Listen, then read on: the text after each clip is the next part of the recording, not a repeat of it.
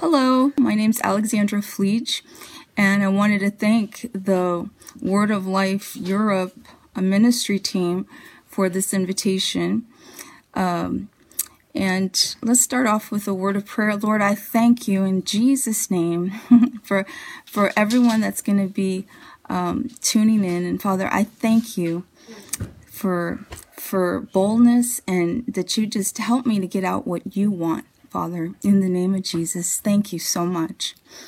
So, uh, today I wanted to talk a little bit about praying and about walking in love. You know, those two things really go hand in hand. God really has the church, I believe, is rising up to pray like never before. You know, prayer really is like breathing for the believer. God has a plan and God has a will and he wants us to fulfill it and he wants us to to pray it out. you know, sometimes if we do not pray, we're going to stay in the dark about some things. But then prayer goes beyond ourself. Praise the Lord for that. And um, to reach God's harvest. And that's what I wanted to talk about is praying and reaching God's harvest because God's harvest is so ripe right now. There's so many things that are going on and the Lord wants us to be a part of it. And I, have I've told people this before sometimes that that you might never um, leave your town, but you can go all over the world on your knees and pray. Pray that God would help each country that you have on your heart. God's heart is nations, God's heart is people. And it's so important that as we spend time with Him and get filled with His love and His vision for people, that that love then is is put in action through our prayers. And that's that's one way. See sometimes we think about serving god. Oh lord what do you want me to do? What do you want me to do? I've been there and you know, a lot of times, um, all the Lord wants you to do for um, sometimes it's just a season, but but it, start praying. Start asking God for those people, or start asking God to send rain on this country or that country. You know, I live in France and I've lived here for almost 10 years. And this is the time of the harvest.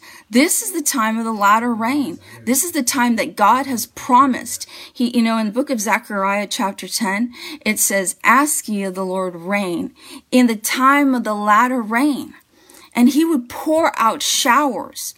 And, and this is the time right here. Well, why do we need to ask God for rain? Because there's a precious harvest that's waiting to be reaped. You know, um, I'm going to read in the book of James, chapter 5, verse 7. It says, Be patient, therefore, brethren, until the coming of the Lord. Behold, the farmer waits for the precious uh, fruit of the earth. Be patient um, about it until he gets the early and the latter rain. God's waiting for the precious fruit of the earth. You know, the people that we see every day, every day, every single day, there's people passing through the street. Those are all people that God calls the precious fruit of the earth. And then there's, um, then there's, there's, he, he says here that he is patient and he has long patience for it. In verse 17, it says, Elijah was a man with a nature like ours, and he prayed earnestly that it might not rain, and it did not rain on the earth for three years and six months. And he prayed again, and the sky poured rain, and the earth produced its fruit. So when he prayed again, the, the heavens were open, and the sky poured out rain, and the earth produced its fruit. The, the heavens were open, and the rain fell. And so that's really interesting. Why is that? Because it says that the earth produced its fruit, but but right before that, you know, in the beginning of the chapter, it says that he's waiting for the precious fruit of the earth until he receives the early and the latter rain. And so some things are not going to take place unless we ask him to do it. Unless we ask God to do some things, they're not going to take place. You know, I, I, and I believe, you know, God's will is being done through the church. And the, the church right now is what's restraining evil. God's will is what's being, is being done through his church. But, you know, as I had extra time these past two months, that's what the Lord had really just um, told, or I should say, had put on our heart. It just really impressed on our heart is that we were supposed to just take this and and do um, take this time and pray and pray and, and, and ask God and ask God in, in a way almost, I don't want to say in a crazy way, but like in a way that we had never asked him before for rain, for people's uh, healings, for, for miracles, for God to help in uh, the governments and all these different arenas of, of, of prayer. It, you know, there is a place that sometimes we get to we're, we're so busy and and we do pray we acknowledge the lord and we recognize him but we don't take that that that time to just ask him for these things that he tells us to ask him for you know because we we see our circumstances we see our immediate needs we see everything that we need and we want but there's a whole other level of prayer that we look at what God needs and what God wants. God wants the precious fruit of the earth. God wants us to ask Him for the rain. God wants for people to come to know Jesus. That's God's heart. Souls are God's heart. And you know and, and what's important is that if if i'm spending time with the lord this is a way to do the will of god. This is the perfect will of god for you. What? Is to pray. And to pray different types of prayer all the time with all sorts of prayer in the spirit and this is God's will. See, a lot of times we, we don't look at this as being actually what God wants for us. We think God's will is out here somewhere, but this is actually the will of God for your life all the time. And so sometimes we think, well, I wonder if I'm in the perfect will of God. Well, I know that this is the perfect will of God. Sometimes I just need to focus on what I know. I know this is God's perfect will is for me to pray, for me to ask God, for me to seek God on behalf of not just um, things that I want, but what, look at what God wants and let that become what I want. And let that become what I'm asking Him for. And let that, and let love be the motive behind everything. You know, love should be the motive behind everything we do as believers love and the more that we spend time with him the easier that becomes. It, eh, that that love is the motive behind things that um, that we do. Whether it's you know w- let's say you had a call on of god on your life whether it's preaching whether it's praying whether it's taking care of people whether it's going to the other side of the world and preaching to people who have never heard before or whether it's you know it, whatever you have on your heart, the, the, the motive of it, the motive of it is so important because you can do the right thing and the wrong motive and there's not a lot of fruit and God wants us to bear fruit. And so this is one way that we can be in God's perfect will is to pray out his plan, to speak his word, to pray out what he has already instructed us to pray you know, during this time I had, um, I had, you know, been watching some videos and one of the videos I watched was one about intercession by brother Kenneth Hagin.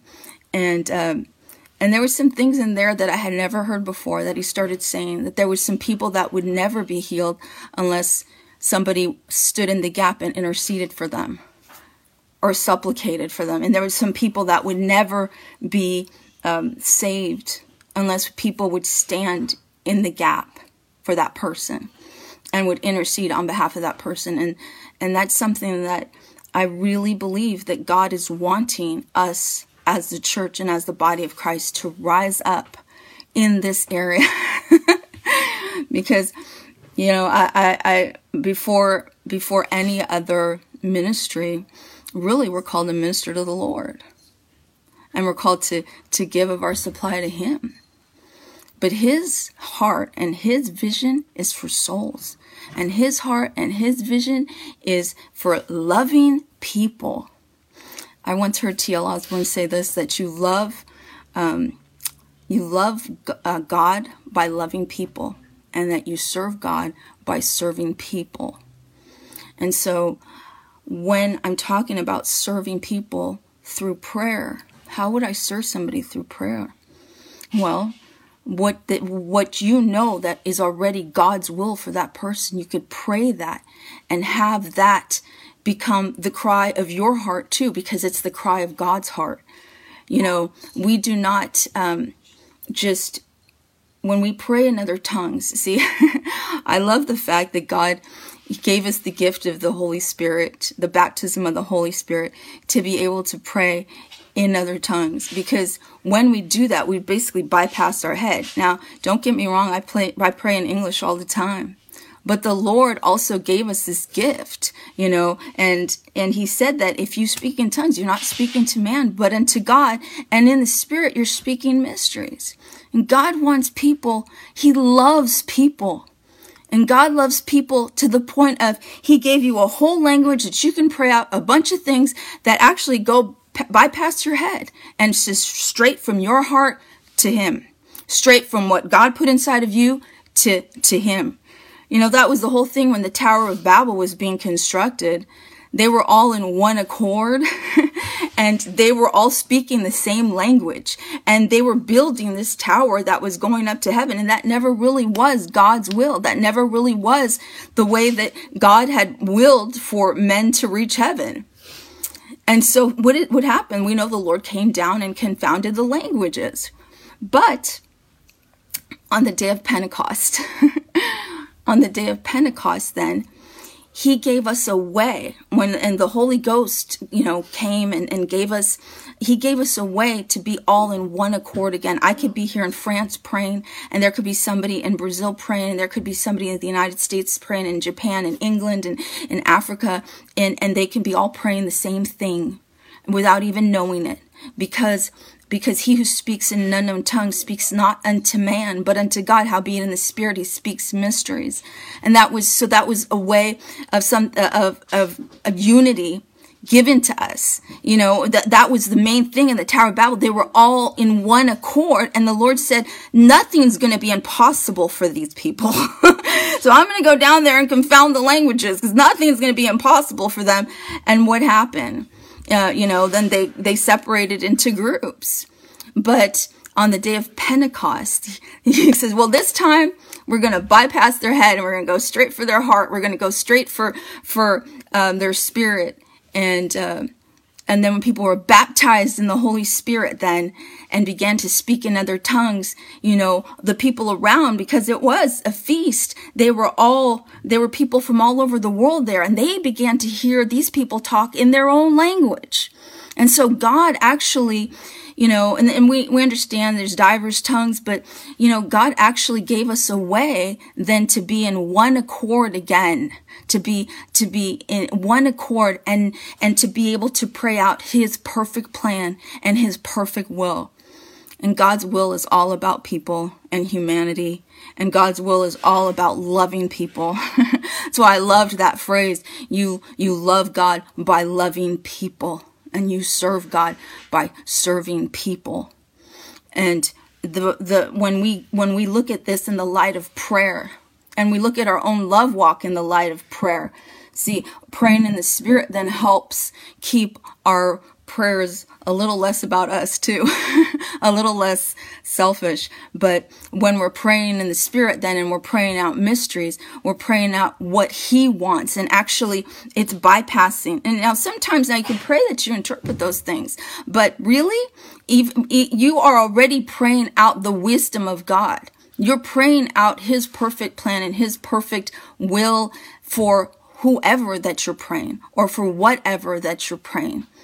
And so we see that in verse 17 of James 5 that Elijah was a man with a nature just like ours. And I love that it says that because what does that mean? It means he had flesh, he had a soul, he had, he had things going on that weren't just spiritual. He had things going on and, and yet he said, and he prayed earnestly, earnestly. He prayed heartfelt. He prayed uh, with perseverance. He prayed earnestly that it might not rain and it did not rain on the earth for three years and six months. And he prayed again and the sky opened up. The heavens were open and the rain fell and the earth gave forth its fruit. And we see a wonderful picture as we pray and God's God's rain falls. What's going to happen? The harvest, God's harvest is going to be reaped. God's harvest is going to be reaped. And I, and the more I walk with God, the more I think, well, Lord, you know, I, I realize that that prayer that John the Baptist prayed is he must increase and I must decrease. And that, and that is, that's an amazing uh, revelation for all of us. Because then when you get to this kind of praying and you start, you know, praying what he wants, then his desires become bigger in you than really your own desires or, or, or things that you thought you wanted, maybe you didn't really want. Because all of a sudden now you want you, you're seeing other things and he's showing you other things and he's showing you a different way and he's showing you a better way and his plan. And that's why love is such an important part of our prayer life because walking in love will help you to be sensitive to Him. And walking in love will cause you to see people the way He sees them and to have a heart and a compassion. I mean, how could Jesus be on that cross and say, Father, forgive them because they do not know what they do? Well, that was a result because He was love manifested in the flesh. He was love manifested in the flesh. And so uh, walking in love and prayer go hand in hand. And the more I see of his will and the more I see and, and start praying the things he wants us to pray for. And there's so many things. I really, I don't have time uh, on this little broadcast, but there's so many things, so many. The word of God teaches us so many things to pray for. But I did want to talk about praying for the harvest and praying for the rain because we know that it's the time, and I believe Europe, especially, is, and all over the world, is it's going to see these countries are going to see the biggest harvest of souls that we have ever seen. You know, about I think it was about six years ago, my family and I were in the Alsace region of France, and there in Strasbourg, and uh, the Lord. Uh, showed us so clearly that there was going to come a healing revival to France. And so sometimes I think he really shows us these things so so what so that we'll know? No so we pray. So so that we can pray for these things to come to pass. So a, a healing revival. And so uh, and and in these past days here i was reminded uh, one of the last meetings i had seen um, brother Hagin and was in california in southern california and he used to pray about the power gifts he used to pray about the gift of faith, the gifts of healings, and the working of miracles to be in operation during this this time. And this was this was already like 18 years ago or 19 years ago or maybe 17 years ago. And he would pray about these these gifts. And so we know that God wants us to desire these gifts, but you can also pray that they would be in manifestation. And that's another thing that we um that that we just felt like God wanted us to start praying about like uh, the the gifts of the Spirit, healing, and God used. You know, there's so many wonderful missionaries here in France. I've been so blessed to meet so many wonderful people, and you know, I it's it's the love of God. I just am so thankful. One of the things that um, that I, I've heard recently and this helps me so much is is you know as we pray you know praying for others before praying for ourselves praying for others letting the love of God for other people, praying, you know, praying for other people's needs before your own, praying for other people's kids, praying that God would use so and so God use this person. God use that person. God use them for your glory. Use this person. Use this missionary, Lord. Use that preach, preacher, Lord, that pastor. Use that minister, Lord, for your glory. Use them in the gifts. Use them in, in healings, Father. Use these people for your glory. You know, I just, I, am just so uh, thankful that, uh, that we have this opportunity to affect lives here on this side, uh, you know, and I'm, I'm really thankful f- for uh, the teachings and for, you know, for Rhema and for the things that I was taught because I, I really do have any idea where I would be. and and um and Jesus Jesus when he saved me and he he brought me into this message of faith and and uh, I got saved actually reading a little brother Hagin book called I Went to Hell and then and then um uh, my friends took me to this awesome church in Hayward, California, Heart of the Bay Christian Center. Church Alive worth the drive, as my pastor we always say. And um, and um, we, I started learning more of the Word. And as I started learning more of the Word, I realized, oh my God, I think I think God wants me to do something for Him, and I, I didn't know what. But I said all that to say that one of the greatest things is is is to, to see other people being used of God it's wonderful. And that's his will. And that's his plan. To see a be to to for us to ask God, use this person, use that person, help these people be established. If you see people struggling around you, pray for them. Pray for them, you know, because that's God's will. and as you do this, as you as you pray for others, guess what? It, God's not mocked. Whatever a man sows, that he's also going to reap. And I just, I right about half hour ago, I, I, knew I had to do this, but I had to share this with a friend of mine. It was such an awesome testimony that the Lord did. You know, we're we're we're we're, we're happy to to be a part of somebody's mission work over in um uh, in Africa, and uh, and just to see how how God's provision came in for that person. I was just so excited. I felt like I was in bust up. so I had to tell my friend, but but um, but as you pray and as you seek God for other people and on other people's behalf, you know that will come back to you. And I really believe that God's wanting his church to rise up in these things in a new way, in a greater way, in, in, in a way of faith and love, all of this working together. I, I don't, I, I, you know, the past is the past. Sometimes people get tripped up and you know maybe they they they did stuff that wasn't right they fell or whatever and the blood of jesus is greater than any of that yeah one of the um one of the things we've been doing during this confinement time. Thank God France was uh, liberated like on Monday, I think, but not totally, but a lot better than it was. Um, one of the things we've been doing is taking the Lord's Supper every day.